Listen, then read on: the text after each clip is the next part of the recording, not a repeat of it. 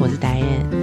这一次的聊关系呢，我们要来看看，有一种爱情啊，毫无保留，看似甜蜜蜜，这样子可能会令人称羡的爱情模式，到底是好还是不好呢？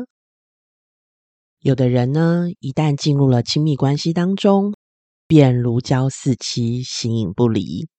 两个人呢，就如同生命的共同体，可以毫无保留的分享任何事情。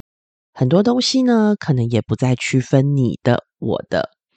这样子看似娘滴滴、甜蜜蜜的爱情，或许有人会很羡慕，但是可能也会有人很抗拒哦。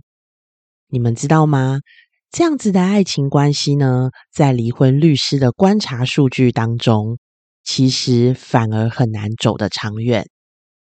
在亲密关系当中，有一个词叫 boundary，也就是界限。那如胶似漆、形影不离、毫无保留的这样的互动模式呢，可能都会让亲密关系当中毫无界限。家庭系统理论呢，它是阐述家庭一个相互影响的系统，就是因为彼此呢成员并非只是一个个体，他比他们之间是相互的联动跟影响的。因此呢，在家庭系统理论也特别强调了这个界限的重要性，包括家庭成员之间是不是有适当的界限，而且是开放的沟通还有互动。那在系统性婚姻治疗的观点也指出呢，模糊与不健康的这个界限可能会导致关系互动的困难与冲突。所以，你我们可以试着想一想，如果呢有一个人常常侵犯到另外一个人的个人空间，例如你的私人物品常常未经允许就被使用，或者是对方在跟你约会的时候常常迟到。让你感受到你的时间不被尊重，这样是不是就有很大的几率会影响关系中的不愉快？这也是呢，为何离婚律师长期观察结论如此，也是这一次呢，想要来跟大家聊聊为何要为关系来设立一个界限的原因。那婚姻的界限到底是什么？婚姻的界限呢，指的是婚姻关系中所存在的各种规范、期望，这些可能涉及到个人价值，也可能受我们身处的社会文化和法律的影响。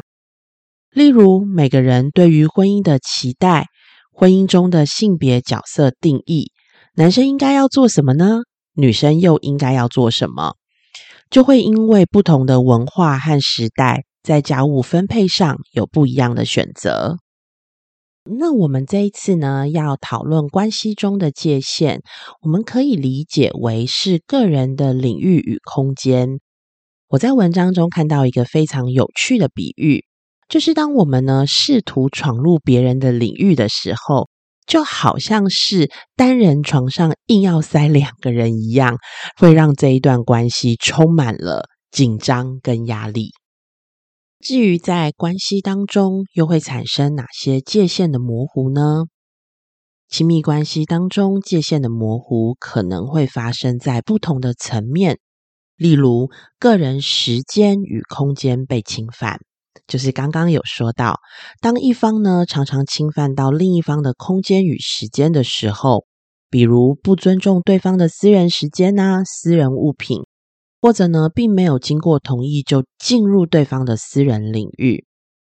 如果夫妻难以保持各自独立的生活和共同生活的平衡，可能呢就会使两个人之间的界限变得很模糊。第二个呢是过度依赖。如果呢我们长期的过度依赖对方，以至于没有对方的时候呢，可能就会难以独立的思考或做出决定。这样子呢，很容易会让另外一方感受到压力，而自己呢，常常也会感觉到价值感的低落。在亲密关系当中，尤其是家庭里面哦，家庭的分工的混淆呢，其实也是界限模糊的一种。在家庭里面，我们知道有很多的任务跟责任，包含子女的教养、还有家庭财务的管理是由谁记账、谁缴账单。如果呢，夫妻难以协商和确定在家庭当中的角色和责任，一方面呢，其实可能会造成重工，可能两个人都跑去缴了卡费哦，或者两个人呢都跑去接了小孩，然后第二个到的人发现小孩怎么不见了。那另外一方面呢，也可能会造成双方的参与度的失衡哦。没有好好的讨论如何来分工呢？其实很容易造成一方呢就一直做、一直做、一直做，参与度很高。那因为事情都被做啦，所以另外一方可能就没有做，那就变成参与度很低。那这都很有可能造成就是家庭的混乱。现在很多家庭其实都是工作家庭两头烧哦，都是双薪家庭。所以在工作家庭角色的这个模糊呢，也是一种就是会造成家庭的混乱的原因哦。那我们可以看到呢，在家庭和工作间的角色界限模糊，是很可能导致工作。影响家庭，那反之呢，也可能导致哦家庭的压力呢，影响到就是工作的效率不彰。那有的家长呢，可能会把工作带回家里处理，但是呢，回到家中呢，到底我是要关注在我的工作上面，还是我是要专注在我的家庭生活方面？或是一定会有人可以感受到，当我在家里工作的时候，小孩又在旁边吵的时候，其实是让我没有办法好好专注在工作。作上的，所以呢，这应该也是不少育有学龄子女期的家庭的困扰哦。那最终呢，其实我们在讲的上面这些议题，大家刚刚可能多多少少呢都会听到有一个小小的关键是，其实上面很多的事情都是需要被沟通的。于是呢，不清晰的沟通模式呢，就是很大的阻碍跟挑战了。我们都知道，沟通呢是一门大学问，它其实呢也很需要智慧跟技巧。如果呢夫妻间的沟通是暧昧或受到阻碍的，它其实呢非常难传递我们彼此的需求、还有期望和感受。那这样呢，当然就会导致亲密关系的误解和不满了。以上，不管是个人时间跟空间被侵犯。或者是在关系当中过度依赖，家庭的分工混淆，或者工作与家庭角色的模糊，以及不清晰的沟通模式，这些界限模糊的例子，都很容易让亲密关系处于紧张跟压力之中。